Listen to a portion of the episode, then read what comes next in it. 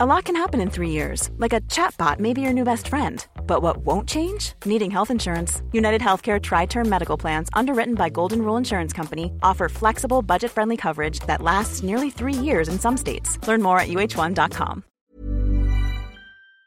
Natalia, ¿tú cómo te diste cuenta que estabas con una persona que era un psicópata narcisista? De hecho, creo que como la mayoría de las víctimas, eh, nunca me di cuenta. Son personas que llegan a tu vida con un disfraz muy particular, con lo que tú necesitas escuchar, saber. Ahora entiendo perfectamente la dinámica del abuso del psicópata, las banderas rojas, eh, por qué eligen a sus víctimas, cómo las eligen. Porque no es que sea eh, este depredador con toda la gente. Entonces tú ves el trato que le da hasta una mascota y dices, pero a mí no me está dando ese trato, yo creo que yo estoy exagerando, yo creo que aquí quien está mal soy yo, a lo mejor soy yo quien está pidiendo de más porque no estoy pudiendo ver lo que sí me está dando cuando tiempo después te das cuenta que no te estaba dando nada. Yo antes creía que un psicópata narcisista era el que sacan en las películas, tipo Hannibal Lecter, que tiene una vida oscura y que la mayoría de las veces está en la cárcel. Desgraciadamente con el tiempo entendí que los psicópatas narcisistas están entre nosotros y que son personas que no solamente están dañándonos, sino que por alguna razón los llaman violadores de almas. Por eso el día de hoy nos vamos a asegurar no solamente de que conozcamos todo lo que quiere decir que una persona es un psicópata narcisista, sino que podamos aprender a reconocerlos para nunca más volvernos a relacionar, por lo menos sentimentalmente, con ellos. Es importante que sepan que esto es algo que las personas que hemos salido de estas relaciones nos hemos preguntado muchas veces. ¿Por qué fui tan tonto? ¿Por qué fui tan tonta? ¿Por qué no me di cuenta? ¿Por qué no reconocí esos focos rojos que estaban desde el principio? Pero debo decirles a todas aquellas personas que han estado en esta situación que no había manera que nos diéramos cuenta. Ahora, con toda la información que se está manejando sobre este tema, tenemos la oportunidad de saber quiénes son, cómo actúan y sobre todo cómo podemos salir de estas relaciones. Por eso estoy muy contenta de recibir este día a Ángeles y a Natalia para profundizar más en este tema. Bienvenidas. Muchísimas gracias. Gracias. Hola Natalia, hola Ingrid. Hola, muchas gracias por estar aquí y por supuesto que para empezar tengo que preguntarte, Ángeles, ¿qué es un psicópata narcisista? Un psicópata narcisista es una persona con ciertas características, no es un enfermo mental, eso tengo que aclararlo de entrada, no es un enfermo mental, tiene todas sus capacidades cognitivas al 100, incluso tiene la capacidad de planear y eso lo convierte en una personalidad peligrosa, peligrosa para sus seres eh, eh, cercanos, sus vínculos afectivos cercanos, porque eh, tiene muchas características que podrían confundirse con, otro tipo de personalidades, pero la envidia patológica es una de sus, de sus características principales, eh, la, mentira patológica también, eh, la ausencia total de empatía, es decir, no puede ver a otros como otros, como seres humanos, sino como objetos a depredar y em, estas, estas tres características lo llevan a una cuarta, que es el hecho de eh, un alto sentido de derecho.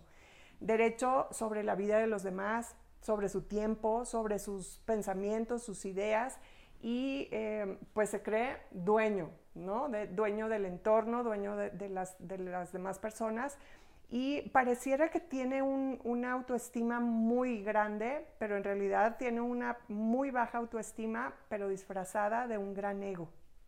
Y eso es eh, eh, pues eh, lo que los hace tan atractivos, tan magnéticos, tienen una capacidad de integrarse a grupos, de integrarse a, empresas, a convertirse en una persona exitosa y van por la vida con dos facetas, la faceta de depredador y la faceta de encantador, con unos y otros. Y eso em, eh, reúne las características de una personalidad psicópata narcisista integrado, integrado o encubierto. Van por el mundo em, eh, depredando, chupando emociones en los demás y em, eligiendo entre las personas que tienen cerca quién va a ser su admirador y quién va a ser su víctima.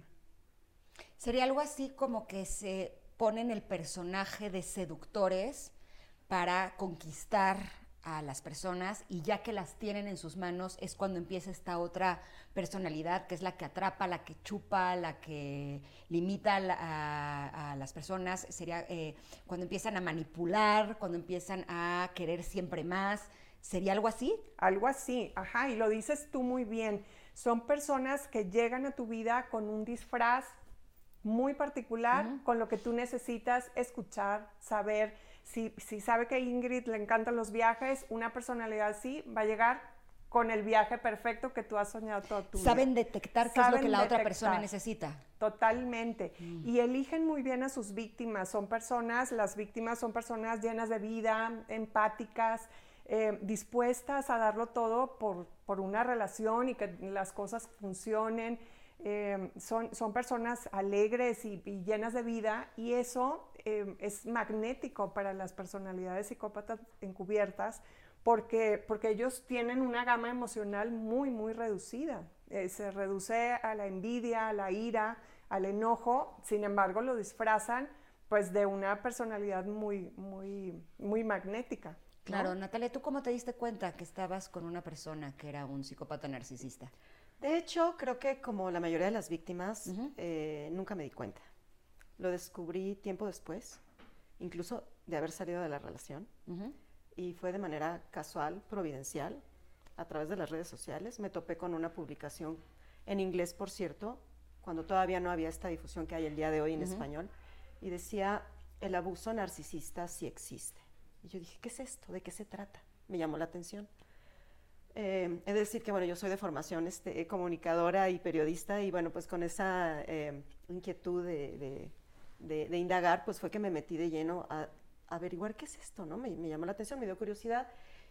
Me meto a esta cuenta de una sobreviviente donde hablaba del narcisismo eh, y bueno, empiezo a avanzar, avanzar, avanzar, avanzar, avanzar y debo decir que para mí fue una auténtica experiencia religiosa sentí literalmente cómo se me abría el cielo. Por fin pude ponerle nombre a todo lo que había vivido durante tantos años. Y también hubo un sentido de liberación, de una carga y de una culpa y de una sensación con la que, repito, había cargado durante años pensando que había algo malo en mí, que incluso no era yo merecedora de respeto, de amor, en fin, ¿no? Entonces, puedo por primera vez ponerle nombre, sigo indagando en el tema y me topo con otro concepto todavía más fuerte, el de psicópata integrado o psicópata narcisista. Y pues bueno, esto ya se convirtió, y como nos suele suceder a muchas víctimas sobrevivientes, en una obsesión. Porque queremos respuestas, ¿no? Y, y, queremos entender esto que vivimos y por qué lo vivimos y por qué nos eligieron y por qué caímos y por qué. Eh, entonces, literalmente dejé mi, carrera en el periodismo de muchísimos años y dije, bueno, pues me voy a dedicar a la difusión.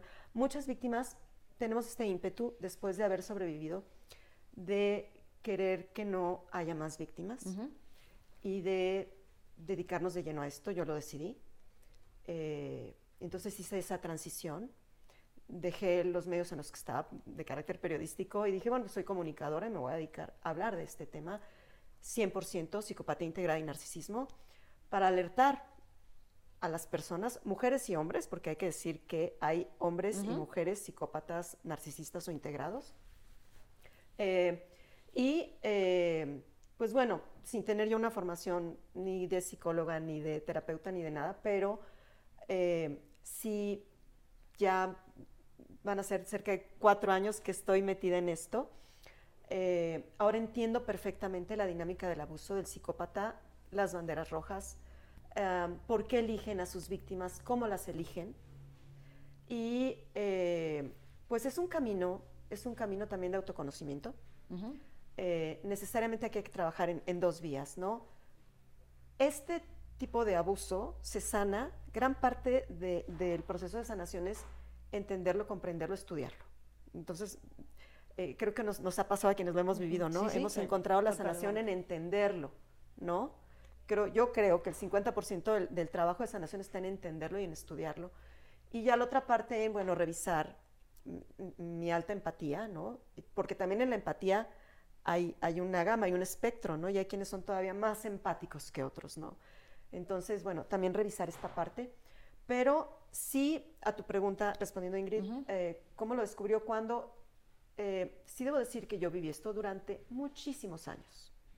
También debo decir que en este proceso, pues pasé por, eh, sin saber lo que estaba viviendo, por ansiedad, por depresión, por todo lo que es el síndrome. Yo le llamo síndrome de abuso psicopático, ¿no? y también debo decir que busqué pues uno recurre siempre a los especialistas, ¿no? Psicólogos, psicoterapeutas, psiquiatras. Y en ese entonces, estoy hablando de años atrás, no encontré a uno solo que me dijera, el problema no eres tú, el problema es con quién estás. Entonces también entendí la importancia de la información. Totalmente. Eh, y también la importancia de que sí eh, sin lugar a dudas, el, apoyo especializado terapéutico de personas em, con una capacitación, por ejemplo, en trauma complejo, que es con lo que salimos de esas relaciones con trauma complejo o estrés postraumático, tiene que ser a cargo de especialistas, pero también la parte de los sobrevivientes, que somos muchos que estamos haciendo esta labor de difusión y de acompañamiento a otras víctimas que es esta parte empática, ¿no? En la que yo conozco tu dolor, yo pasé por ahí, yo pasé por este infierno, es un auténtico infierno. Se compara el dolor por abuso psicopático con el nivel de dolor emocional de alguien que ha vivido un abuso sexual, de alguien que ha vivido un ataque terrorista o de alguien que ha ido a la guerra. O sea, ese es el nivel de trauma. Que ha estado en un campo de concentración también. En un campo de concentración también. Ese nivel de dolor emocional. Y no nada más es dolor emocional, porque además el psicópata busca destruirte en todas las esferas de tu vida. No nada más emocionalmente, psicológicamente, obviamente tu salud también se compromete. Todas las víctimas desarrollamos o fibromialgia o hipertensión o, eh, bueno, diversos síndromes eh, metabólicos, etcétera. Eh, pero también hay una destrucción a nivel social con la campaña de difamación que te pueden llevar a perder el trabajo, aislarte de tu red de apoyo, de tu propia familia. también hay un ataque a, tu, a tus finanzas, porque también el psicópata, como es un es utilitario y parasitario, entonces, bueno, también te roba, te estafa, o sea, no nada más es una estafa emocional, también es económica, material, entonces hay muchas víctimas que terminan en la calle, en el peor escenario posible, o sea, yo le llamo destrucción total de la víctima.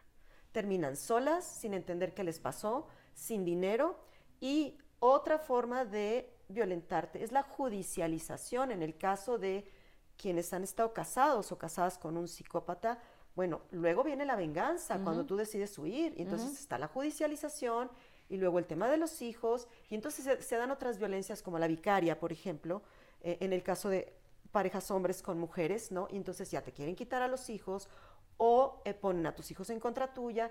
Entonces es una violencia que se da en todas las esferas de tu vida. O sea, es un grado de destrucción, de aniquilamiento, que solamente una mente profundamente perversa puede acometer. Y, agregando a lo que explicó eh, maravillosamente Ángeles, eh, sí hay que tener en cuenta este elemento de perversidad y de maldad del psicópata.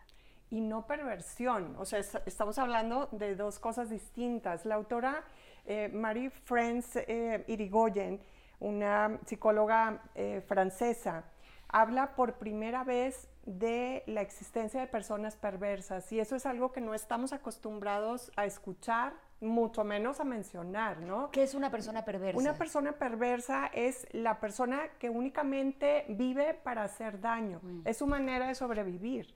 O sea, no hay, no hay eh, un fin per se, pero lo único que necesita es detonar emociones negativas en los demás y eh, saber que está destruyendo.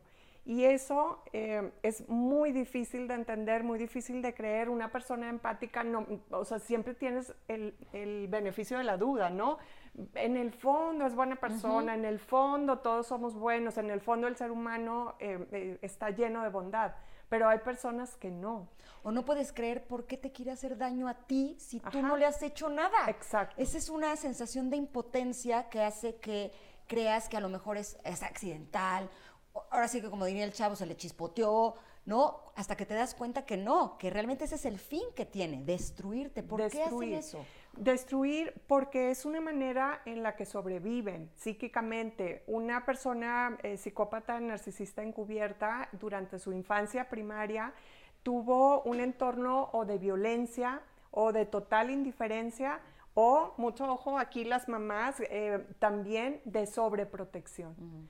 Cuando una persona es sobreprotegida a grado extremo, la nulificas emocionalmente. Y si eso sucede por parte de los padres o de los cuidadores principales a un niño entre los 0 y los, y los 7 años, pues lo, lo, maniatan emocionalmente, le rompen esa liga y ya no puede eh, sentir afecto por nadie más. Está solo esperando que, sus cuidadores resuelvan cualquier detalle eh, que, se le ocurra. En la sobreprotección podría entrar también los padres que son los porristas de sus hijos, que todo lo que sus hijos hacen siempre está bien, que, los tienen como en un eh, pedestal. ¿También podría entrar en eso? Porque la sobreprotección es una manera de abuso también. O sea, estás eh, maniatando emocionalmente a una persona, no le estás dejando libertad para que desarrolle su propia individuación, no le estás eh, permitiendo eh, crear empatía, crear lazos, hacer esfuerzos en, cualquier ámbito. Y entonces es una forma de abuso, la sobreprotección. Y eso, pues antes no, se hablaba, ¿no? y, de ahí surgen también personalidades psicópatas narcisistas encubiertas.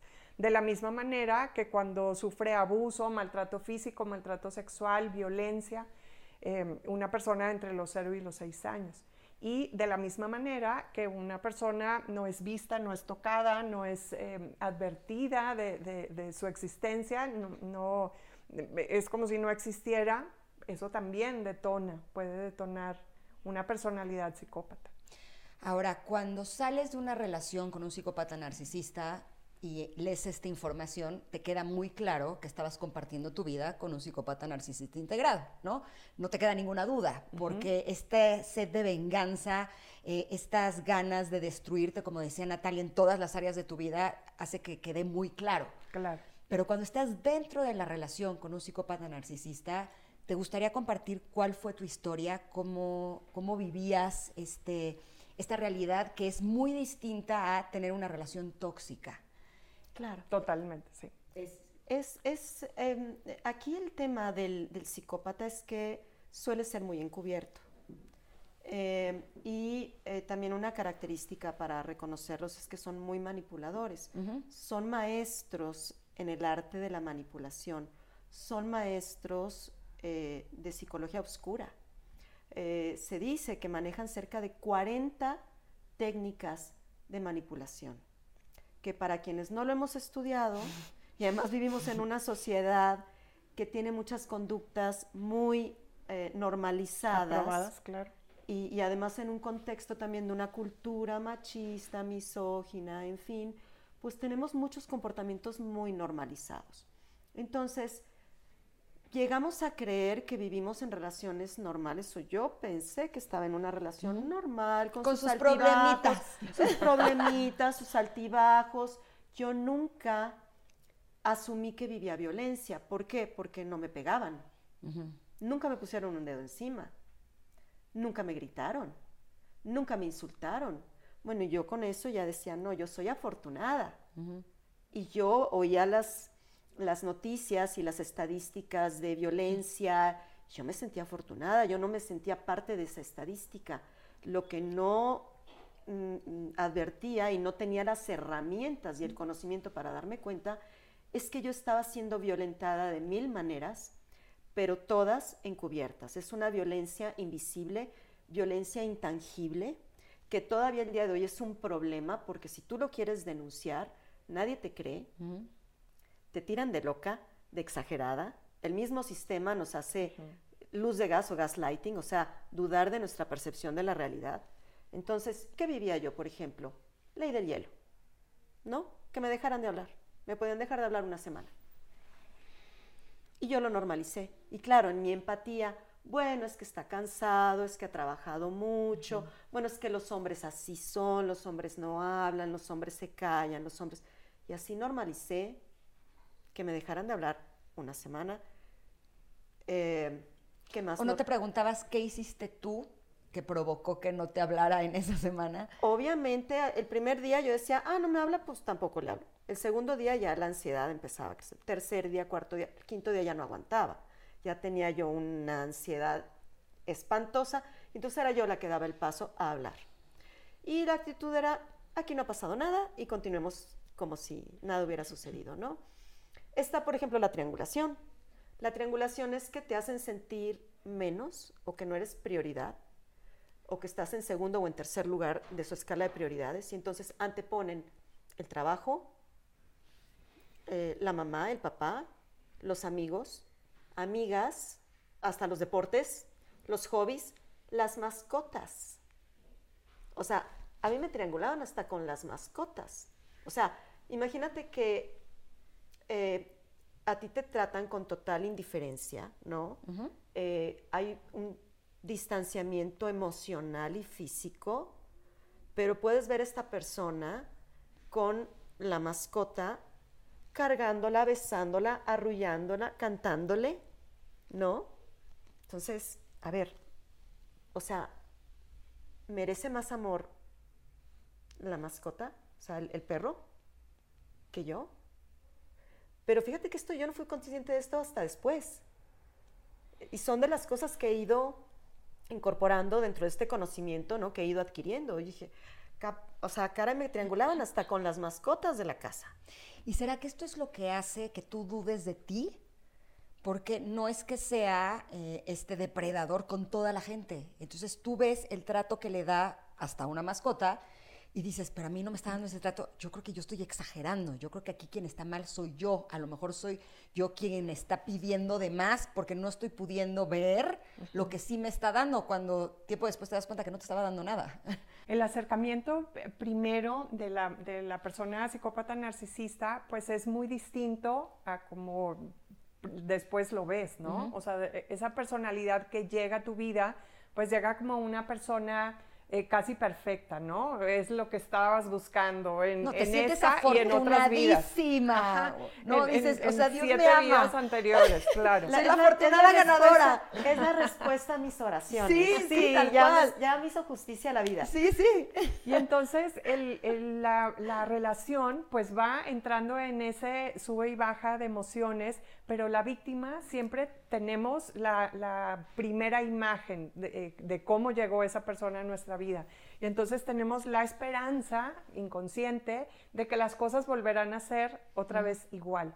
Y que esto que está pasando es un problema, es un mal día, es el clima, es la economía, es lo que tú quieras y em, no nos damos cuenta que es un ciclo. Y entonces ese ciclo de sube y baja va creando en la víctima una adicción, una adicción similar a la adicción a cualquier droga, a cualquier em, situación que, te hace, em, que es nociva para ti. es muy, muy similar el proceso al, al síndrome de Estocolmo, donde una víctima puede llegar a enamorarse, establecer un vínculo eh, eh, muy fuerte emocional con sus propios secuestradores. Y eso sucede con los psicópatas narcisistas encubiertos. La víctima, eh, piensas que si esa persona desaparece, se te va el aire, se te va el oxígeno, se te, va la vida. Y es un poco ese amor que, que logró detonar en ti que ahora se convierte en, un, en una dependencia emocional. Y eh, entre esa combinación de emociones, pues el, el, psicópata hace lo que quiere con la víctima. Eh, hay un hecho muy, muy importante y eh, hay que mencionarlo, y es que la víctima de pronto se enfrenta con sus propios valores. El, psicópata va estirando la liga y de pronto está cediendo en cosas que ni en otra vida lo hubieras hecho, ¿no? O sea, dices, híjole, bueno, sí, tiene, tiene razón, tiene derecho a viajar solo cada fin de semana este, tres veces al mes, no pasa nada. Y esas cosas que, que van entrando en la relación, pues van poniendo a la víctima en, un, en una posición de mucha desventaja con, con, con, la otra persona y la otra persona pues va estirando la liga hasta que llegue el punto en que ya no pueda depredar más, viene el descarte y a lo que sigue. Pero ese descarte nunca es total. Cuando, cuando la víctima eh, es dejada por el psicópata narcisista encubierto, pueden pasar un año o dos años y de pronto, si ve que la víctima está reviviendo, la vuelve a contactar y vuelve a hacer el intento de volver a depredar. Esa es una característica de los narcisistas psicópatas que no, que no dejan a las víctimas, eh, van acumulando víctimas. Y otra cosa que hay que decir es que nunca están con una sola víctima a la vez. Así es. Siempre están depredando a una, haciéndole em, eh, ley del hielo a otra, eh, bombardeo amoroso con alguien más, y no tienen ningún código moral que les impida hacer lo mismo con ambos géneros. O sea, son eh, un alto grado de promiscuidad que pueden estar entablando relaciones afectivas con hombres y mujeres sin ningún problema. Yo recuerdo una vez que escuché a una pareja hablando por teléfono y decía, ay, a mí, ay, mil gracias, padrísimo, sí, me encantaría. Y yo dije, está coqueteando porque el tono de voz era como, no está hablando con un amigo, claro. no está hablando con su mamá, ¿no? yo sentí algo. Y cuando cuelga me dice, lo que pasa es que dos amigas me invitaron a que me vaya el fin de semana a eh, Riviera Maya, porque hay, últimamente necesito descansar y entonces me voy a ir con ellos el fin de semana. ¿Eh? Sí. ¿Cómo? claro. Pero entonces empezó a armar una historia en donde la que era poco comprensiva Eras tú. y la que estaba loca era yo. Y yo estaba, o sea, para mí era clarísimo que yo no estaba siendo la loca. Claro. O sea, no, estaba yo agarrada de mi verdad y decía, pero es que es, aquí hay algo que está mal. No puede ser que él crea que eso está bien, ¿no? Y entonces le dije, ¿qué pasaría si yo me fuera con dos a Riviera Maya? Adelante, sé feliz. Y entonces este tipo de cosas hacían que yo empezara a dudar de mí. Va fragmentando tu pensamiento. Porque eh, las personas empáticas, o sea, llegamos al punto de dudar en nosotras mismos cuando es algo tan obvio, que eso no puede estar bien, eso no puede ser permitido. Y además es peor cuando además la responsabilidad es nuestra, o sea, quien está mal es, es uno. ¿Por qué nos sucede esto ante este tipo de personas? Porque esta persona se acerca a nosotros como una persona honorable, como una persona de saber, como alguien a quien admiras. como si se quedara tatuada esa imagen, esa entonces nada la saca de ahí. Y entonces no, no eres capaz de, de ver otra realidad de esa persona porque ya quedó tatuada, como tú dices. ¿Sería como lo que pasa en las sectas, un poco? Totalmente. Llegan a tu vida eh, brindándote lo que estás buscando, la, paz, la felicidad, la tranquilidad que estás buscando, y de pronto van metiendo otro tipo de cosas.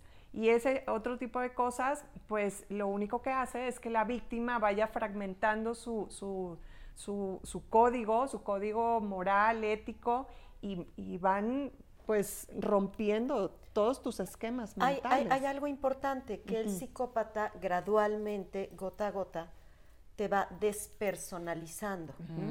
Entonces, eh, poco a poco empieza, fíjate, tengo casos, ¿no? Que hasta te cambia el nombre, ¿no? O sea, de verdad es tan planificado y, tan, eh, pues, malévolo, ¿no?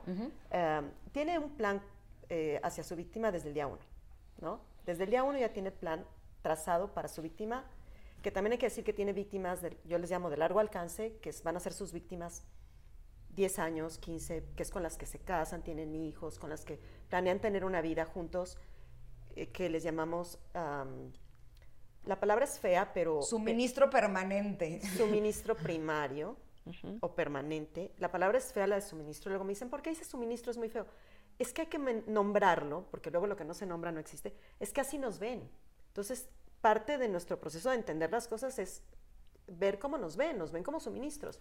Entonces pueden tener un suministro de largo plazo, a largo alcance, que es con la que se van a casar, a tener hijos. No planean dejar ese suministro, es con quien planean terminar su vida.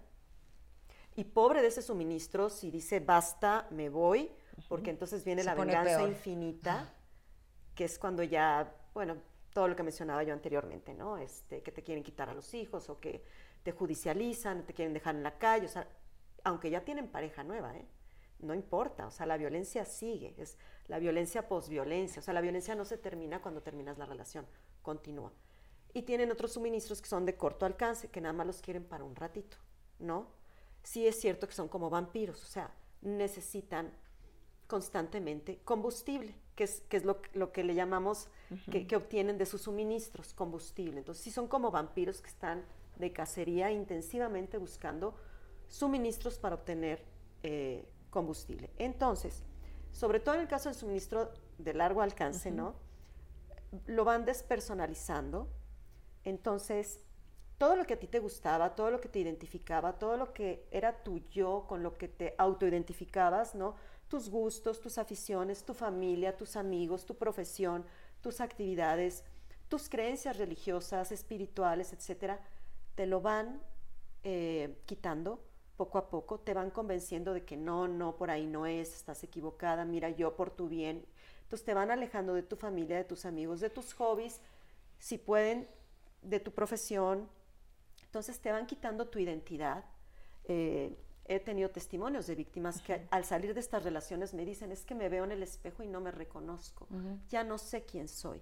Ni que me gusta, ni que quiero, ni, a dónde voy. Ni a dónde voy. O sea, tenían una vida perfectamente hecha antes del psicópata y después de la relación con el psicópata están verdaderamente perdidas. Y en este proceso también van transgrediendo tus límites, tus valores. Y te van convenciendo, y, y, esto es a partir de la normalización, o sea, te van enseñando que ciertas cosas son normales, todo el mundo las hace, que no has visto, que no te has dado cuenta. O sea, pero si fulano me gano también, o sea, y entonces estaban trabajando el gaslighting, ah, no, es que eh, eh, eres egoísta, o es que eres anticuada, o es que, ay, eres muy rígida, ay, es que, es que, es que, y en nuestra empatía tenemos una gran capacidad para ponernos en los zapatos del otro o intentar ponernos en los zapatos del otro y tratar de entender la vida como la entiende la otra persona. Y ahí es donde nos atrapan. Pero si una bandera roja es cuando empiezan a quebrantar tus límites y entonces te empiezan a convencer de hacer cosas que en circunstancias normales no habrías hecho. Y aquí viene el tema que tú señalas de las sectas, por ejemplo. Cuando oímos estas historias, no de sectas, decimos, pero ¿cómo esta persona fue capaz de hacer lo que hizo? A ver, estaba bajo las manipulaciones de un psicópata. Realmente el psicópata hace un lavado de cerebro, es, yo le llamo también un secuestro psicológico, emocional y, un secuestro de tu alma. Y luego cuando salimos de esas relaciones también viene mucha culpa porque decimos, ¿cómo fui capaz de hacer X, Y, Z? Y viene mucha culpa porque de verdad te convencen de hacer cosas. Bueno, yo he escuchado cada testimonio de, de cosas que los psicópatas convencen a sus víctimas de hacer. Las convencen incluso de cometer fraudes, delitos, actos de violencia, Vemos ahora que muchos psicópatas utilizan a sus nuevos suministros, a sus nuevas parejas, para atacar a la ex, al grado de llevarlas a cometer delitos. Eh, entonces, a ese nivel nos llevan y, tan importante es esta labor de, difusión ¿no? que, se está haciendo y, que yo te agradezco el espacio, Ingrid, porque sí hay que empezar a tener comprensión y empatía por las víctimas. Hay un nivel de revictimización, ¿no? Y de juzgar. ¿Por qué no saliste de ahí antes? Si ya te diste cuenta que te estaba abusando, oye, si ya te diste cuenta que te engañaba, que era infiel, ¿por qué te quedaste tantos años? ¿No? Es la pregunta. ¿Y por qué te quedaste tantos años? ¿Por qué te callaste? ¿Y por qué hasta ahora? A ver, estaba eh, eh, en lo que mencionabas. Secuestrada emocionalmente. Secuestrada emocionalmente y en un vínculo traumático, que es esta adicción eh, a nivel de química cerebral de la que hablabas, que pueden pasar muchos años para que se disperse esta nube tóxica en la que vivías, ¿no? entonces, nunca hay que juzgar a la víctima. ¿Por qué se quedó tanto tiempo? ¿Por qué cayó? ¿Por qué no habló? ¿Por qué no? O sea, ahorita hay víctimas, ¿no? Que están saliendo a hablar 20 años después, 15 años después. ha, ha, habido casos mediáticos, ¿no? Que están saliendo a hablar. Y, y, la gente, ¿y por qué hasta ahora? Porque a la víctima le toma todo un proceso de claro. entender lo que vivió, de asumirlo, de comprenderlo. No, y sobre todo porque el psicópata narcisista, tengo la sensación, uh -huh. ustedes me dirán si están de acuerdo, prepara el terreno mientras estás en la relación, sí. va armando en las piezas del rompecabezas, uh -huh. de manera que cuando se rompe la relación, todo parecería indicar que el malo o la mala eres tú. Y todo coincide. Todo coincide. Y es la etapa de la difamación. Una persona eh, pues es difamada, es eh, eh, secuestrada socialmente, pone a toda la gente en su contra y, y, sí, queda como alguien desequilibrado, uh -huh. como alguien extremista, como alguien malo. exagerado, malo, eh, y, y, y, acomoda todas las piezas, totalmente, totalmente. Eh, esto que dices, perdón, es reclutar aliados. O sea, el psicópata uh -huh. es muy hábil durante el tiempo que dura la relación, uh -huh. identifica quiénes son tus amigos, tu familia, tus, tus, tu red de apoyo, y entonces los va reclutando a su causa y poco a poco les va diciendo cosas como que, ay, es que, pues, fulanita, eh, pues, estoy preocupado por ella porque, pues, yo veo que últimamente está muy ansiosa y, y empieza o tiene a, a sembrar esas tiene, semillitas. Empieza claro. a sembrar estas semillitas. ¿Sí? Y luego hay una técnica que aplica el psicópata uh -huh. que se llama silbato de perro. Silbato de perro. Estás en una reunión con tu familia, con tus amigos, hay, no sé, 30, 40 personas y están todos juntos. Imagínate una gran mesa, todos reunidos y de repente el psicópata suelta algo, un comentario, que sabe que es un botón que a ti te aprieta, pero que nadie sabe porque nadie está en contexto. Uh -huh. Pero él sí sabe uh -huh. que ese botón uh -huh. te duele porque es algo que tú le contaste o es algo que vivieron y la suelta a mitad de la reunión. Como un comentario anecdótico, como un chiste, como un... Y entonces digo, sin saber que te lo están haciendo a propósito, reaccionas, uh -huh. es el llamado abuso reactivo, uh -huh. entonces te enojas o peleas o te levantas de la mesa, te vas y entonces se queda el psicópata. Ya ven cómo se pone, uh -huh. ven cómo se pone. Y entonces todos se quedan con la percepción, sí es cierto, está loca. Silbato de perro se llama esa técnica. O sea, usan una de sus máscaras, podría ser la víctima. La víctima, claro, o sea, hacen de pobrecito las de mí que estoy con una mujer que vean con cómo una se pone. Loca, vean cómo se pone. Totalmente. Luego te llevan al abuso reactivo porque te, te llevan al límite, te provocan, te provocan, te provocan, te provocan. Entonces explotas, terminas llorando, gritando, diciendo maldiciones, ¿no? Uh -huh. Y los hay tan, tan malévolos que hasta te graban y luego el video lo comparten. Miren, miren cómo se pone. Bueno, luego lo presentan en juicios. En juicios legales. Para temas claro. de guarda y custodia. Así de maquiavélicos son. Entonces, también hay que tener cuidado. La gente tiene que saber que hay algo que se llama abuso reactivo. A veces nada más vemos la parte en que la víctima reaccionó al abuso, ¿no? Esta frase de que, ah, si dices que tu ex estaba loca. Ok, ahora dime qué le hiciste para que reaccionara como una loca. En mi caso, yo era la que gritaba, yo era la que azotaba puertas, yo era la que maldecía, ¿no? Pero era mi abuso reactivo. Entonces, eh, ante los ojos del mundo, ah, no, pues tú eres la loca, la que no se controla. Y el día de hoy, de verdad, el día de hoy, y lo debo decir, en México hay madres que están perdiendo a sus hijos en juicios de guardia y custodia porque los psicópatas presentan como evidencia estas grabaciones uh -huh. de este abuso reactivo que ocasionaron en su víctima, lo ve un juez y dice, si es cierto, la señora está loca, hay que quitarla a sus hijos. Es terrible, es terrible de lo que son capaces. Es terrible. Ahora, algo que pasa por nuestra cabeza siempre que salimos de una uh -huh. de, de estas relaciones es el por qué a mí. La pregunta es, ¿Por qué a mí? ¿Por qué a ti? ¿Por qué a ti? ¿Por qué, por qué somos nosotros los elegidos para ser el suministro de este tipo de, personas? Hay un porcentaje entre un 8 y un 10% de la población mundial que padece esta, este eh, pues, perfil. Y entonces la probabilidad es alta. Y si, si, repetimos que 60 personas a lo largo de su vida va a hacer daño, va a ser dañada por un psicópata, pues es muy, muy alta la probabilidad. ¿El 60%? Digo, 60 personas que, te, que, que, que, va a hacer daño emocional un psicópata narcisista a lo largo de su vida. Ah, o sea, una persona daña a 60. Un, psicópata, daña a 60 a lo largo de su vida. Es un mundo de gente, entonces la probabilidad es alta. No es que tú tengas algo mal. Eh, lo mal que hemos tenido es no saber del tema, es no saber que existe esa personalidad, no saber que, que, alguien no tiene empatía. Y eso, el mero hecho de saber, te pone a salvo. Porque, porque ya no, ya no eh, caes en, en,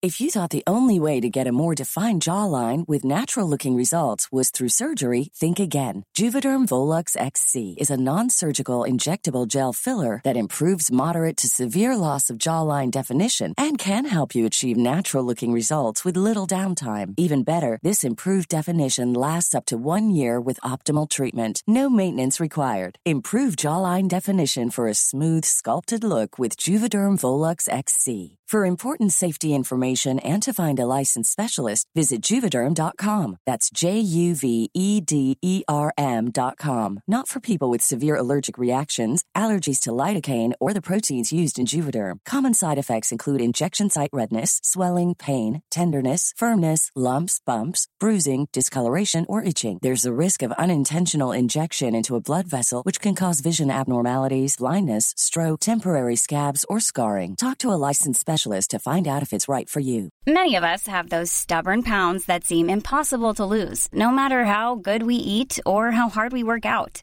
My solution is PlushCare.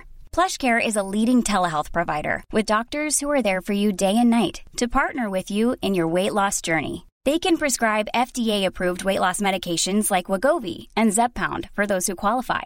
Plus, they accept most insurance plans. To get started, visit plushcare.com slash weight loss. That's plushcare.com slash weight loss. En esa, en esa faramaya, en esa actuación de una persona que llega como, como alguien muy, muy magnético, ya logras identificar sus rasgos, su forma de ver, el manejo de sus manos. Eh, ya te suena raro que trata muy bien a unos y muy mal a otros. Em, que habla muy bien en algún momento y de pronto tiene un ataque de, enojo. O sea, esas cosas ya te brincan. Dices, bueno, si existen los psicópatas narcisistas encubiertos, pues déjame ir, check y check en, esa lista de características. Y eso es, pues la, la llave de la prevención, ¿no? El conocimiento, saber te pone a salvo. Saberlo, nada más. Eh, en cuanto a mis pacientes, hay un 95% de los casos que no tenían ni la más remota idea de ese concepto. Y igual que tú, igual que, que, las tres que estamos hoy, eh, pensábamos que estaban en las películas, que estaban en la cárcel, que estaban eh, pues matando gente, pero no pensamos que un psicópata narcisista encubierto puede tener cara de bueno. No sabemos, o sea, eso no, no entra en nuestro esquema. Solo al, conocer el concepto ya le puedes poner nombre y ya puedes tener como ese escudo que no te hará caer tan fácilmente. Después de haber salido de la relación, volteas hacia atrás y dices, pero era obvio, era obvio porque no vi esa, casi el, ¿sabes? Como cuando ves tiburón después de 20 años y dices, ay, claro, aquí se le ve el, el, fierro de los dientes. Y, y, en ese momento que la viste la primera vez, te moriste de miedo, ¿no? O sea, es tan real la, cosa que no puedes percibir esos pequeños detalles que años después son absolutamente este, de utilería. Ahora, cuando estás en una de estas relaciones, eh, como decía Natalia, que estás despersonalizado, yo lo describía como que tu amor propio, tu seguridad y autoestima está aplastado, tener la fuerza y el valor para salir de esa relación es, eh, o sea, es dificilísimo. Pero si además sabes lo que va a suceder después, porque uno cree que cuando termina la relación termina el infierno. Y no. Y no es así. En Viene muchas peor. ocasiones el infierno podría ser un poco más grande. Y yo honestamente en muchas ocasiones lo que me ayudaba a seguir en este infierno 2 era el saber que ese infierno 2 iba a terminar algún día. Y si yo me hubiera quedado, hubiera permanecido para siempre. Pero, ¿qué es lo que podría ayudarle a las personas que en este momento nos estén viendo, nos estén escuchando, que puedan reconocer alguna de estas eh, situaciones que estén viviendo con alguno de estos personajes, con algún psicópata narcisista y que necesiten eh, algo de qué sostenerse, algo de qué agarrarse para poder tener la fuerza y salir de esta relación? A pesar, sí, No, adelante. no. A pesar de no, de no tener eh, la posibilidad de darle nombre a lo que estás viviendo, tu cuerpo te avisa, te- eh, tienes una intuición. Te enferma. Te enferma, eh, te comienza urticaria, eh, tienes muchos malestares, no puedes dormir bien, tu manera de hablar cambia, o sea, estás temeroso, estás O ansioso. todas las itis, ¿no? Colitis, gastritis, dermatitis, Te da todo. conjuntivitis. Todo. todo, todo. todo, te da. Y entonces eh, atender esas señales y no evadir hacia otros lados, no es que comí tal, es que, bueno, sí, pero si ya llevas tres meses así o si seis, seis meses eh, estás en una eh, casi depresión, pues algo está pasando. Y entonces eh, tener el valor de leer, de allegarte de información, de compartir lo que estás viviendo con alguien de tu confianza, con un amigo, con una amiga. Oye, me está pasando esto, dime por favor, ¿sabes? ¿Qué, qué ves tú? Y entonces cuando te animas a dar ese paso hacia el exterior de la burbuja psicopática, es el momento en el que puedes salir. Si no lo haces, el, el psicópata te va a encerrar en esa burbuja y vas a, a- a percibir peligros en el exterior. Y entonces te vas a quedar ahí para siempre. Y, Porque eh, además te va a decir que nunca nadie más te va a amar, Total. ¿no? Que afuera es peor, Ajá. o que se va a vengar de ti. Hay algunos que sí, lo, que Amenazan. sí lo dicen, que sí te amenazan, y evidentemente eso te da terror, porque es una persona a la que le tienes miedo, aunque no lo hayas reconocido, y si además te está diciendo que se va a vengar de ti, o que te va a hacer la vida imposible, o que incluso te va a matar, uno le cree. Totalmente. Las amenazas generalmente no, no cumplen ese tipo de amenazas porque implicaría que su imagen pública se derrumbe. Entonces hará que su víctima se suicide, si quieres, pero él no se va a manchar las manos de sangre. Ni- Hay, hay eh, respecto al- a lo que, lo que planteabas, este dilema, ¿no? ¿Salgo o no salgo de la relación? ¿No? Este, eh, yo, yo siempre digo, quedarse no es opción. Por muy terrorífico que se plantee el escenario post-ruptura, quedarse no es opción. Eh, porque si eventualmente te pueden llevar al suicidio, suicidio por inducción, que es algo que tampoco está visibilizado, y ocurre se manejan las noticias, ay, este, se suicidó por depresión, por problemas este, emocionales o por problemas económicos o una decepción amorosa. No, el día de hoy tengo claro que la mayoría de las personas que cometen suicidio estaban en una relación de abuso psicopático, que no necesariamente es pareja, puede ser la madre, el padre, en fin. El jefe. El, jefe, el socio. A ver, los ajá. niños, ahora hay un alto índice de suicidios en niños por acoso escolar, por bullying, de compañeros que ya son psicópatas eh, en ciernes, ¿no? Entonces, los riesgos de quedarte, que desarrolles enfermedades graves, eh, hay alta incidencia, pues, de cáncer, de o eh, eh, que pierdas tu salud mental, eh, suicidio, ¿no? Pero también, eh, si el psicópata al final quiere destruirte, y, volviendo un poco a una pregunta que, que hiciste antes, Ingrid, ¿por qué nos quieren destruir? Porque somos el reflejo de lo que ellos no pueden ser. Entonces, el, el psicópata no nada más no nos quiere, o sea, no nada más tiene esta incapacidad a nivel de fisiología cerebral de amarnos, además nos odia. Entonces, por eso nos quiere destruir. Ya sea que lo haga con sus propias manos, eventualmente si hay por ahí un feminicida, ¿no? O puede ser por inducción al suicidio, o porque te enferma y, y te mueres, o sea, por una enfermedad, ¿no? Un, un cáncer, hay alta incidencia en, en- en esta materia, en- o en este sentido. Eh, pero también tengo cantidad de testimonios de personas que me dicen que les fallaron los frenos del coche, las llaves del gas, eh, que les explotó el boiler, que... Yo sé de un caso que o sea, es el crimen lo envenenaban hasta que descubrió con que, lo con que lo estaba envenenando la esposa. A ver, también una característica del psicópata, ¿no? Que cuando te enfermas se enoja, ¿no? Eh, y, además te abandona. Cuando más los necesitas, te abandonan. En un duelo, en una pérdida, en una enfermedad, te abandonan. Eh, entonces, si tú tienes una enfermedad grave que requiera de atención médica de emergencia, también tengo casos. Te está dando un infarto y no le hablan a los servicios de emergencia. O sea, tengo testimonios de personas que me dicen, yo arrastrándome y el otro viéndome, y yo arrastrándome llamé, ¿no? A, los servicios de emergencia. O sea, y, esta persona nada más se me quedaba viendo, o sea, esperando a que, a que me diera el infarto y me muriera. Pero que disfrutan de verte sufrir. Es un gozo, es un gozo para ellos a saber que están dañando a otra persona. Y, y lo que dices es muy cierto. Eh, la persona empática les recuerda lo que no, lo que no son, lo que no tienen.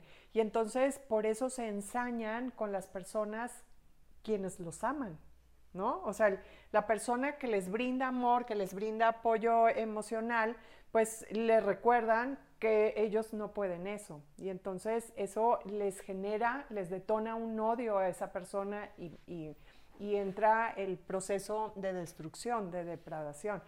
Eh, hace un rato mencionabas a Robert Herr. Robert Herr es un psicólogo canadiense, psiquiatra canadiense, que se especializó en estudiar a los psicópatas puros, a los asesinos, a, los, a las personas que están eh, eh, con juicios y demás. Y en el camino de su investigación se dio cuenta que había este, este otro tipo de psicópatas, los psicópatas encubiertos. Y entonces, en entrevistas y demás, eh, muy a su pesar, dice, si te topas con uno, no hay nada que hacer, o sea, no lo puedes sacar tú de ahí. Si te topas con un psicópata narcisista integrado, huye. Es lo único que puedes hacer. Y entonces para las víctimas, cuando te das cuenta que tu pareja es eso, hay muchas víctimas que dicen, eh, eh, con amor lo voy a ayudar, el amor lo cambia todo, el amor lo puede todo, este, bueno, ahí lo vamos llevando, eh, no hay violencia física y, no pasa nada, pues bueno, así, así le sigo, pero a la larga van a ser personas totalmente destruidas.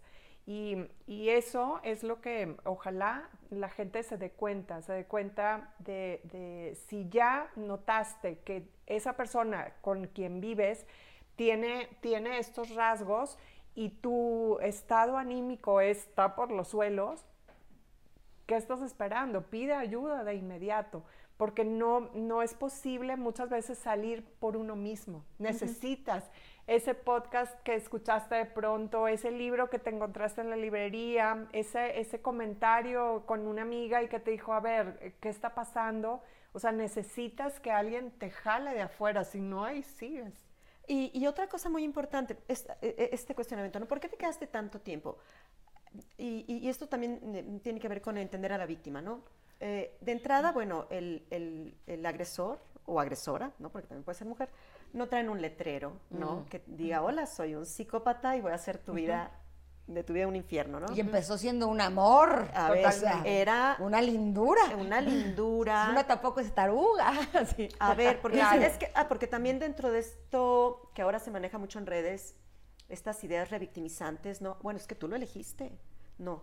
O un psicópata, uno, no, nosotros, nosotros no elegimos a un psicópata, nosotros elegimos o creímos que entrábamos de mutuo acuerdo a una relación de respeto, de amor, de, ellos nos eligieron a nosotros. Siempre el psicópata elige a la víctima. A una relación completa. O sea, sería el polo opuesto de lo que recibimos.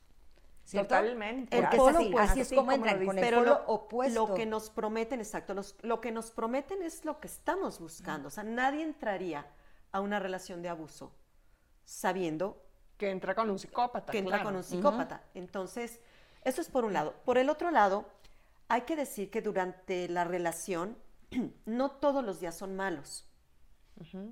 O sea, si todos los días fueran malos, si todos los días hubiera abuso y manipulación, sería muy fácil salir de ahí corriendo, ¿sí? ¿Qué hacen? Alternan. Alternan días, semanas e incluso meses muy buenos, o por lo menos tranquilos, con otros espantosos, terribles, etc. Por eso es que nos quedamos, porque el dilema de la víctima de abuso psicopático es, estoy con una persona buena que me quiere, pero que tiene malos ratos, malos momentos, o estoy con una persona que me odia, que me maltrata y que tiene buenos ratos, ¿no? La respuesta y es esos la buenos segunda. ratos son para manipularme. Para manipularme. Entonces, ¿qué tiene que hacer un- alguien que ya reconoce que está en una situación así? Pues entender que los buenos ratos son manipulación para que no te vayas, para que te quedes. Esto que decías hace rato de estirar la liga, son muy buenos calibrando a la víctima, Sí. ¿sí? Para ver hasta dónde. das. Hasta dónde aguanta antes de que se rompa la liga. Entonces, y además les encanta este juego, ¿no? De estirar la liga y ver hasta dónde aguantas. Cuando ya te ven que ya estás llegando a tu límite, sueltan y entonces te dan, es el refuerzo intermitente, ¿no? Entonces ya te dan amor, te dan cariño, te invitan a un viaje, te dan regalos, este, no es que tú eres el amor de mi vida, y entonces ya la víctima ya se tranquiliza, se apacigua y dice, no, sí es cierto, yo exageré, pobrecito, pues es que estaba pasando por un mal momento, pero sí me quiere, sí me quiere. Y ya con eso tienes para quedarte un año más. Ahora, eh, el empático o la empática es el suministro del psicópata narcisista y va a estar chupándole energía, dinero, tiempo, amor, lo que sea, ¿por qué llega el descarte final? ¿Por qué el psicópata terminaría la relación con su víctima? ¿Qué es lo que lo lleva a tomar una decisión así? Puede ser porque se, se siente descubierto, porque percibe que la víctima ya sabe con quién está y eso pues les aterra, ¿no? O sea, el, el hecho de, de saberse descubierto los, los hace correr. Otra cosa es que el descarte eh, final generalmente es cuando prevén que ya no hay nada más que depredar, o sea, ya no hay ya no tiene dinero, ya no, el sexo ya no es tan bueno, el, eh, no sé, la persona ya está totalmente destruida emocionalmente y entonces pues van hacia otro lado. Busco a otro o a otra. Busco a otro o a otra. Y entonces, pero, pero como decía hace un momento, eh, si ven que la, vi- que la víctima revive, volverán. Volverán porque quizá eh, nuevamente hay algo más que, que depredar. Y entonces, eh, pues eh, están brincando de una relación a otra de manera circular. Pueden volver, incluso una víctima puede volver hasta siete veces con esa misma persona. ¿Por qué? ¿Qué es lo que hace que esa víctima quiera regresar? Porque esa víctima vuelve, eh, no, no ha concebido todavía el concepto de la personalidad que tiene esa, esa persona. Piensa que, que una oportunidad más es necesaria para que todo vuelva a estar bien. Y entonces, eh, por eso el hecho de saber ponerle nombre al- a, la cosa eh, te libera totalmente. Algo que me gustaría agregar es el hecho, ahorita estamos viviendo una época donde la violencia de género es un tema, ¿verdad? Es un tema mediático. Y creo que, que poner eh, el tema sobre la mesa de los psicópatas narcisistas encubiertos haría que diéramos un salto cuántico en este tema. Eh, hay un 80% de mujeres, de, de hombres que son psicópatas narcisistas encubiertos y un, y un 20% que son mujeres. Y ese 80-20 coincide mucho con los porcentajes de violencia de género. Un eh, 76% de, de, de hombres ejercen violencia contra las mujeres contra un 16 de mujeres que ejercen violencia contra los hombres. Y entonces esa calca no es coincidencia. Y eh, el, el hecho de cómo se está manejando la violencia de género, eh, ahorita estamos mandando a esos, a esos 80% de hombres a cursos de nuevas masculinidades, a procesos de integración, a, a- a- a- tratar de, la- de que la cosa funcione y lo que estamos haciendo es poner a la víctima en charola de plata. Los, los eh, eh, maltratadores están eh, pues ayudándose de ese respaldo social para seguir maltratando. La, la famosa Y terapia, entonces- perdón, ay, perdón que te interrumpa, la terapia de pareja. La terapia de pareja es un crimen porque mandas al- a la mujer otra vez a, a estar dentro de la jaula con el, con el, con el eh, manipulador, con el maltratador. Ya que digan cuáles son sus vulnerabilidades para tener por dónde atacar. Totalmente. Ah. O sea, un, un, psicópata narcisista encubierto no, no va a cambiar de rumbo porque, porque no piensa que tiene algo mal. Y ¿No tiene cura? No tiene cura. ¿No hay manera de hacer nada? Sabes, eh, yo creo que en algún momento encontraremos alguna cura, pero... Pero, eh, pero él tendría que, que querer él curarse. tendría que querer curarse. De hecho... el eh, hecho, el hecho de... de yo, de hecho, estoy trabajando en esa investigación. Hay un proceso a través del psicoanálisis donde una persona llega hasta lo más profundo de su inconsciente y tendría que estar dispuesto a vivir ese, ese, ese infierno momentáneamente para resurgir como una nueva persona. Y, pero un narcisista no lo va a hacer, porque para empezar no piensa que tenga algo mal. Y eh, entonces es como el ayahuasca, es como el, sabes, como esos, esas ceremonias donde una persona entra hasta lo más profundo de su, de su infierno interno y, resurge, suelta y, libera eh, traumas ancestrales, traumas eh, vivenciales y puede, puede ejercer un cambio. Pero ahorita no hay, no hay un psicópata que diga, yo, yo me apunto. Entrevisté a Walter Rizzo en el radio y le pregunté si, lo, si tenían cura los psicópatas narcisistas y me dijo que sí han llegado a su consultorio, pero que la actitud es el eres un doctor muy afortunado de que vine a verte. claro. Pero además van, ojo, van, cuando eventualmente van a terapia o consulta, van, porque les encanta jugar al engaño eh, con el terapeuta, con el psiquiatra, con el psicólogo. yo soy más inteligente que yo él. soy más inteligente que tú y además van a aprender técnicas. Y ¿Cómo cuando van, seguir depredando? ¿Cómo seguir depredando? Y cuando van a terapia de pareja, también lo hacen pues de manera maquiavélica porque van a reclutar al terapeuta e incluso lo van a utilizar eventualmente como testigo o para que levante un dictamen en contra de la víctima, de que la víctima está loca. El, mismo Robert Hare eh, decía, yo reconozco que siendo la mayor autoridad ¿no? en psicopatía integrada, no puedo estar 15 minutos con un psicópata porque me envuelve y me engaña. Entonces son muy hábiles para engañar a los psiquiatras, psicólogos, terapeutas, etcétera. Autoridades. Y a las autoridades, jueces, y entonces terminan como las víctimas y a la víctima como el victimario. Eh, y esto que decías de que hay que visibilizar la psicopatía integrada, ahora que se habla tanto de la violencia de género, eh, me encantó que lo mencionaras porque yo he dicho, ¿no? Y, y, así lo he estado manejando, que creo el día de hoy, aunque no tengo una estadística para confirmarlo, pero no, no tengo dudas de que todas las violencias que vivimos hoy en día están atravesadas por un psicópata integrado o eventualmente un sociópata. Entonces, claro, eso no quita que exista el patriarcado, el machismo, la misoginia. Los psicópatas, hay que decirlo también, se caracterizan por ser misóginos. Eh, y además utilizan toda, toda esta estructura patriarcal en la que vivimos, la utilizan a su favor para depredar a sus víctimas, ¿no? En el caso del psicópata hombre. Pero sí creo que en esta ecuación del estudio de la violencia, y particularmente la violencia de las mujeres, hay que incorporar el elemento del perfil del agresor. Totalmente. El perfil del agresor es un psicópata integrado. Por ejemplo, estos hombres que les están quitando los, hijos a las mujeres, ¿no? Eh, que además muchos son abusadores sexuales. Otro tema con el psicópata es que no tiene identidad sexual ya, ya, lo señalabas, ¿no?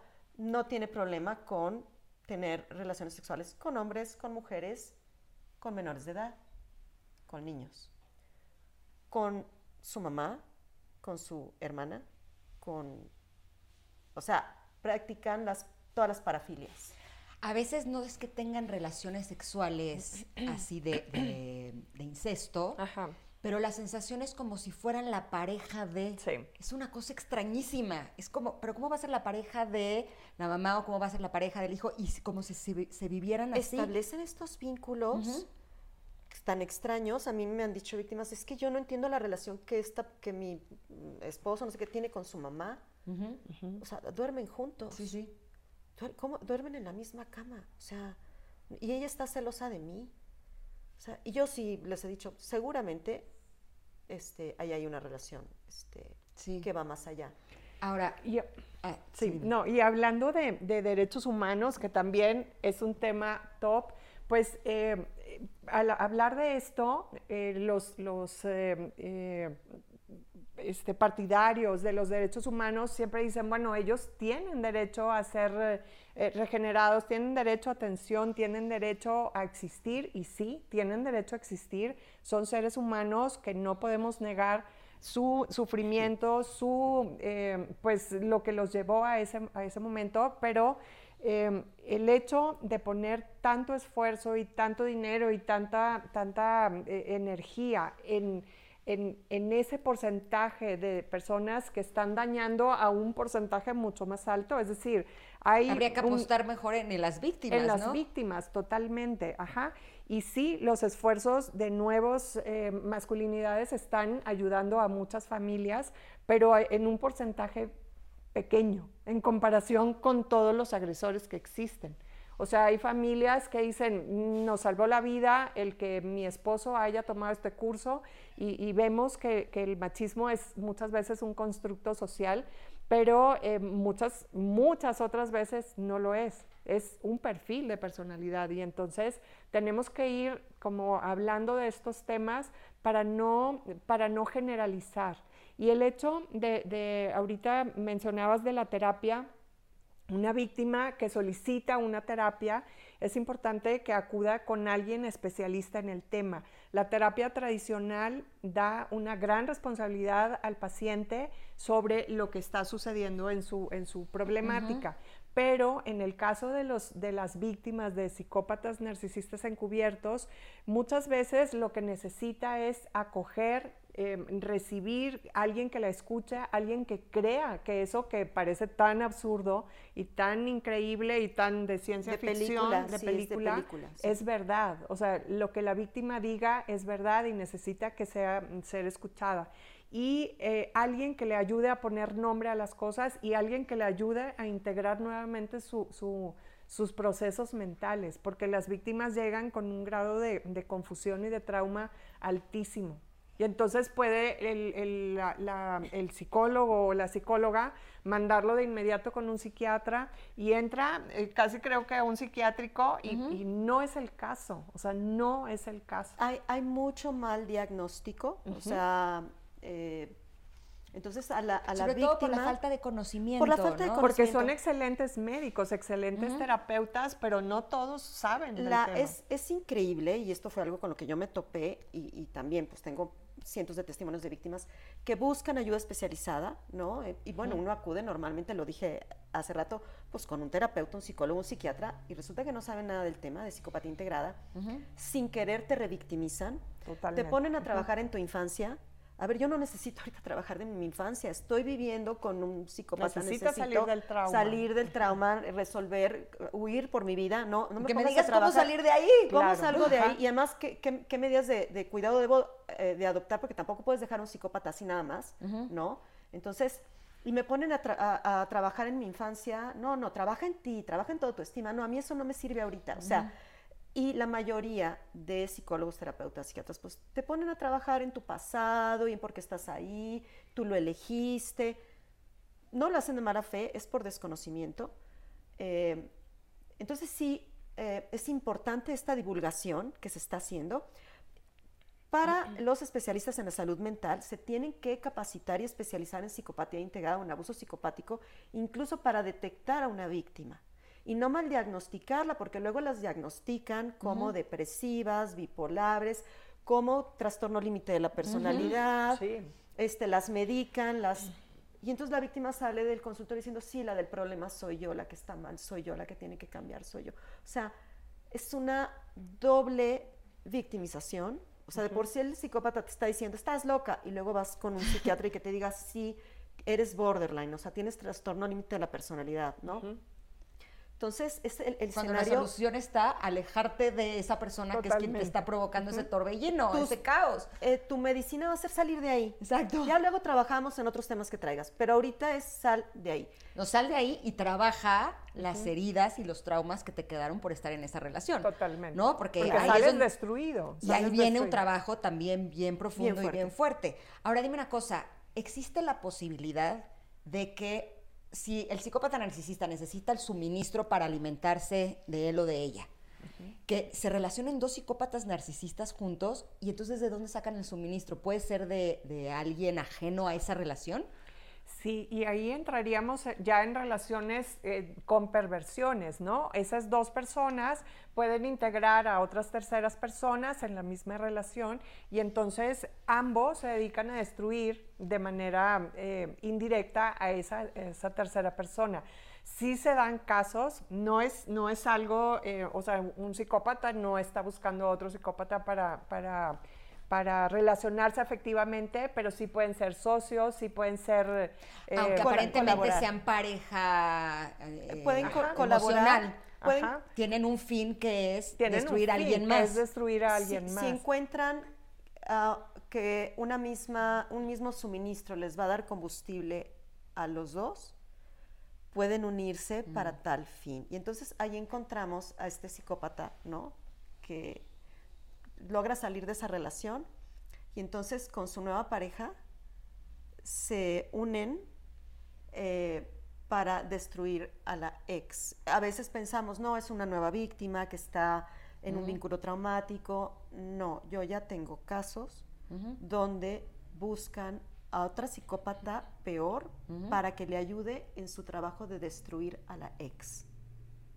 Ahí hay ciertos fines, pero por lo general, eh, si tú presentas a un psicópata con otro psicópata, se sacan la vuelta. O sea, Sí. no se caen bien. No se caen bien porque, porque se sienten, eh, pues, eh, al, eh, alusados, ¿no? O sea, se sienten eh, identificados con, con- con lo que sigue y entonces, pues, no, mejor les conviene buscar a víctimas. Ahora, en mi caso, eh, al salir de, de una relación así, recuerdo que de- a los pocos días, tres, cuatro, cinco días, tuve una sensación y dije, ya no me quiero morir. Yo no me había dado cuenta que estando en la relación me quería morir. Al salir de ella es cuando lo noté, porque me di cuenta que dormía bien, porque me di cuenta que mi vida realmente me gustaba, sentí como, como si esta energía que me habían estado chupando regresó a mí, ¿no? Y eso fue lo que me ayudó a no recaer. Resurgió en ti esa pulsión de vida, ¿no? Exacto. Y eso es vida. lo que me ayudó a no recaer en esta relación, porque evidentemente las cosas se complicaron mucho después. Me gustaría que para las personas que nos están viendo, quienes nos están escuchando, que a lo mejor estén en una relación así o que acaben de salir de una relación así, una cosa que cada una pueda compartir, que pueda ayudarlos o ayudarlas a darse cuenta de que no merecen estar en esta relación y que aunque las cosas se pueden complicar después, sin lugar a dudas, ese es el mejor camino. La, la primera cosa y la, la más importante para mí es escucha tu intuición. Tu intuición te va a poner a salvo y eh, pide ayuda. Pide ayuda, no, no pasa nada. Eh, la intuición por lo general se va acallando, el narcisista se encarga de eso, de que no creas en, tus, en tus señales, en tus mensajes internos, pero eso tienes que darle voz. Y entonces escuchar tu intuición te va a ayudar a salir de ahí. Si está un pensamiento así, aunque sea algo simple y que diga, creo que necesito ayuda. Algo, o algo está- yo me acuerdo que en alguna ocasión dije, necesito ir a ver o a un sacerdote o a un terapeuta, pero necesito que alguien me diga si la que está mal soy yo. Y eso es lo que a mí me salvó la vida en Tu esa voz ocasión. interior fue. que no la estaba escuchando, pero ese Exacto. pensamiento dije, "Eh, voy a preguntar. Sí. Y cuando llegué con el terapeuta me dijo, salte de ahí ya, ¿no? Sí. Porque finalmente si no iba a ser mucho más complicado después, porque cada vez es más complicado y tenemos que tener claro eso. Tú, Nat, Ah, pues no tenemos que acostumbrarnos a una vida de dolor. Quienes estamos en estas, hemos, o hemos estado en estas relaciones, eh, y esto es- se le llama indefensión aprendida, ¿no? Entonces nos acostumbramos o normalizamos el dolor, ¿no? Y vivimos ahí tristemente esperando los días buenos, que eventualmente los hay, Y en esa espera de los días buenos, pues toleramos muchos días muy malos de mucho dolor. Yo te puedo decir que yo, que yo veo mi vida, mi vida pasada y la veo en blanco y negro. Y ahora la veo a color. Aunque no he salido todavía de la violencia, porque esta violencia que ejercen es ilimitada. Entonces, todavía eh, eh, estoy viviendo la violencia.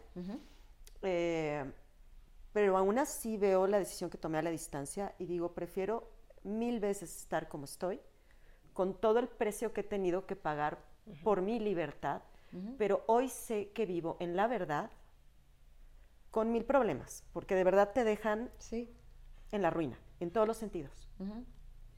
Eh, y sin embargo digo que ya lo puedo ver a la distancia y digo, ha valido la pena.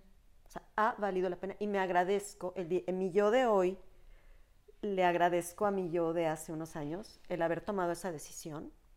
Justo estoy eh, pues en ese aniversario, digamos, de, de, haber tomado esa decisión y no puedo sino darme gracias. Entonces yo les diría, eh, ten, ten fe, ¿no? Confía en que eventualmente vas a estar mejor de como estás ahora. Y tu yo del futuro te va a dar gracias de la decisión que estás tomando hoy. Eh, y, una frase que, que, incluso acabo de publicar es, eh, no postergues el dolor, porque sabemos que viene dolor después de salir de estas relaciones, entonces tenemos miedo. No postergues esa decisión que tienes que tomar. O sea, sí, aviéntate y arrójate al dolor que inevitablemente vas a sentir, pero va a pasar. Y este dolor de hoy, de esta decisión que vas a tomar, va a ser tu poder de mañana. Y te lo vas a agradecer infinitamente. Totalmente. Yo recuerdo el primer libro que leí sobre eh, psicopatía narcisista. Cada página la sensación era de, hay alguien que me entiende.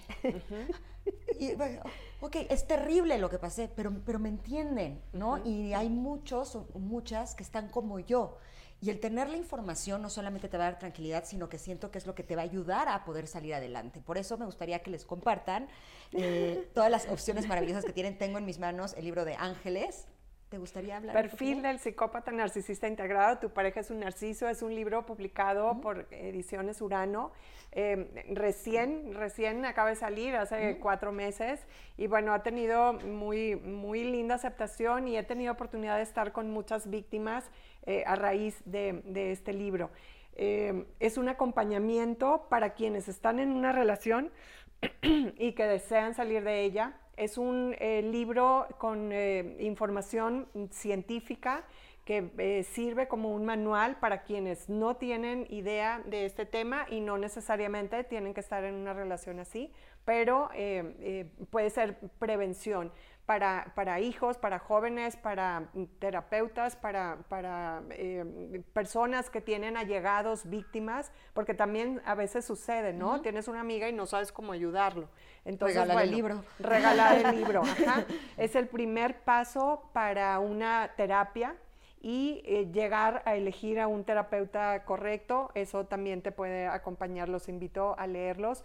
Y bueno, comparto información en TikTok como Ángeles Favela, eh, guion bajo psicóloga, en Instagram, eh, tengo una cuenta que se llama Psicopato a la Vista y pues encantada de apoyar. Mi, mi dirección como terapeuta es únicamente en atención a víctimas.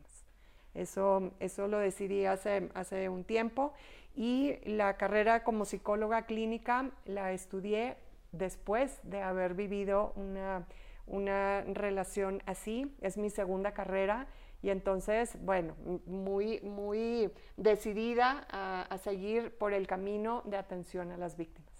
Y si no sabes si estás en una relación de, de, psicopatía narcisista con alguna persona y tienes la duda, lee el libro. ¿Qué es lo peor que puede pasar? Que digas, no, no es mi caso, perfecto. Si ya tenías la duda, quiere decir que ahí hay cierta problemática que valdría la pena trabajar. Pero creo que siempre es importante que tengas la información adecuada para saber si estás en una relación así y que sepas que es urgente que salgas de ella. ¿Tú, Nat? Bueno, pues yo también con la sorpresa de la noticia que acabo de publicar, en este caso, eh, dos audiolibros. no, no los traigo físicamente porque son Audiolibros. Ajá. en la plataforma Vic. Vic. eh, entonces son, uno se llama Amor o Manipulación, que es justamente para quien está en este dilema, bueno, o sea, me siento mal en esta relación, estoy mal yo, que, ¿cómo sé si estoy en una relación de abuso? Entonces, uno de estos audiolibros se llama Amor o Manipulación. Eh, y el otro se llama Bálsamo para un alma rota. Es cuando ya sabes que fuiste víctima, ya saliste de la relación. Pues, ¿cómo curo todas estas heridas? No, Eh, queda uno tan dañado, tan destruido. O sea, literalmente es un alma rota, salimos con el alma rota. Entonces son, eh, hay explicación de lo que es la psicopatía para entenderlo, porque sí, insisto, parte de la sanación, o buena parte de la sanación es entender el perfil del psicópata pero también eh, reflexiones, les llamo yo decretos o mantras, ¿no? Eh, que te ayudan a afirmar que eres inocente en lo que viviste, que no tienes culpa, no tienes responsabilidad, que fuiste una víctima, ¿no? No hay que tenerle miedo a la palabra víctima, porque ahora está como estigmatizada la palabra víctima, no hay que tenerle miedo a esa palabra. Eh, Una cosa es ser víctima y otra cosa es victimizarte todo el tiempo. Totalmente. Exactamente. Eres lo víctima de algo que no sabes, Exacto. ¿no? Eres víctima de un secuestro, de un asalto, de un terremoto o de un psicópata narcisista integral. de algo que no buscaste y que no merecías.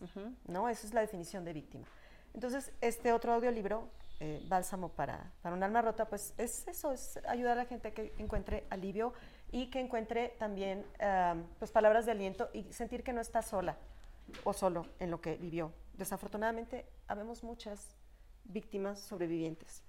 Eh, entonces, bueno, están en la plataforma de Vic.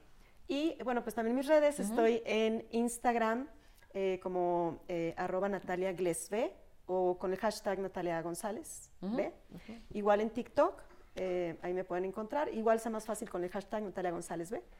Eh, y en Facebook igual con mi nombre Natalia González. En esas tres plataformas me pueden encontrar. Hacen un trabajo maravilloso. Gracias. Muchísimas Se gracias. les agradece muchísimo no solamente que estén aquí, sino que nos ayuden a todas las personas que hemos estado en este tipo de situaciones, que podamos salir adelante. Y de hecho estoy convencida que cuando es- sales de una de estas relaciones, algo que te ayuda a sanar mucho es ayudar a los demás. En mi libro Mujerón, yo tengo un capítulo que habla de los hombres lobo, que justo habla de los psicópatas narcisistas, y aquí también comparto todo lo que a mí me ayudó a salir adelante. Así es que la información es poder y vale la pena que se adentren en todas las situaciones de su vida en las que probablemente hayan estado en las garras de un psicópata narcisista. Muchísimas gracias. Gracias, Gracias a ti. Gracias. Les agradezco mucho que nos hayan acompañado este día. Si ustedes tuvieran como alguna duda sobre si alguna persona que quieren podría estar en una de estas relaciones, los invito a que le compartan este podcast o este video en su caso.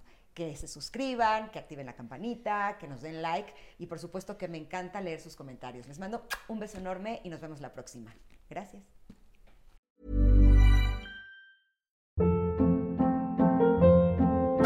Hold up. What was that? Boring. No flavor. That was as bad as those leftovers you ate all week. Kiki Palmer here, and it's time to say hello to something fresh and guilt-free. Hello Fresh. Jazz up dinner with pecan-crusted chicken or garlic butter shrimp scampi. Now that's music to my mouth. Hello Fresh. Let's get this dinner party started. Discover all the delicious possibilities at hellofresh.com.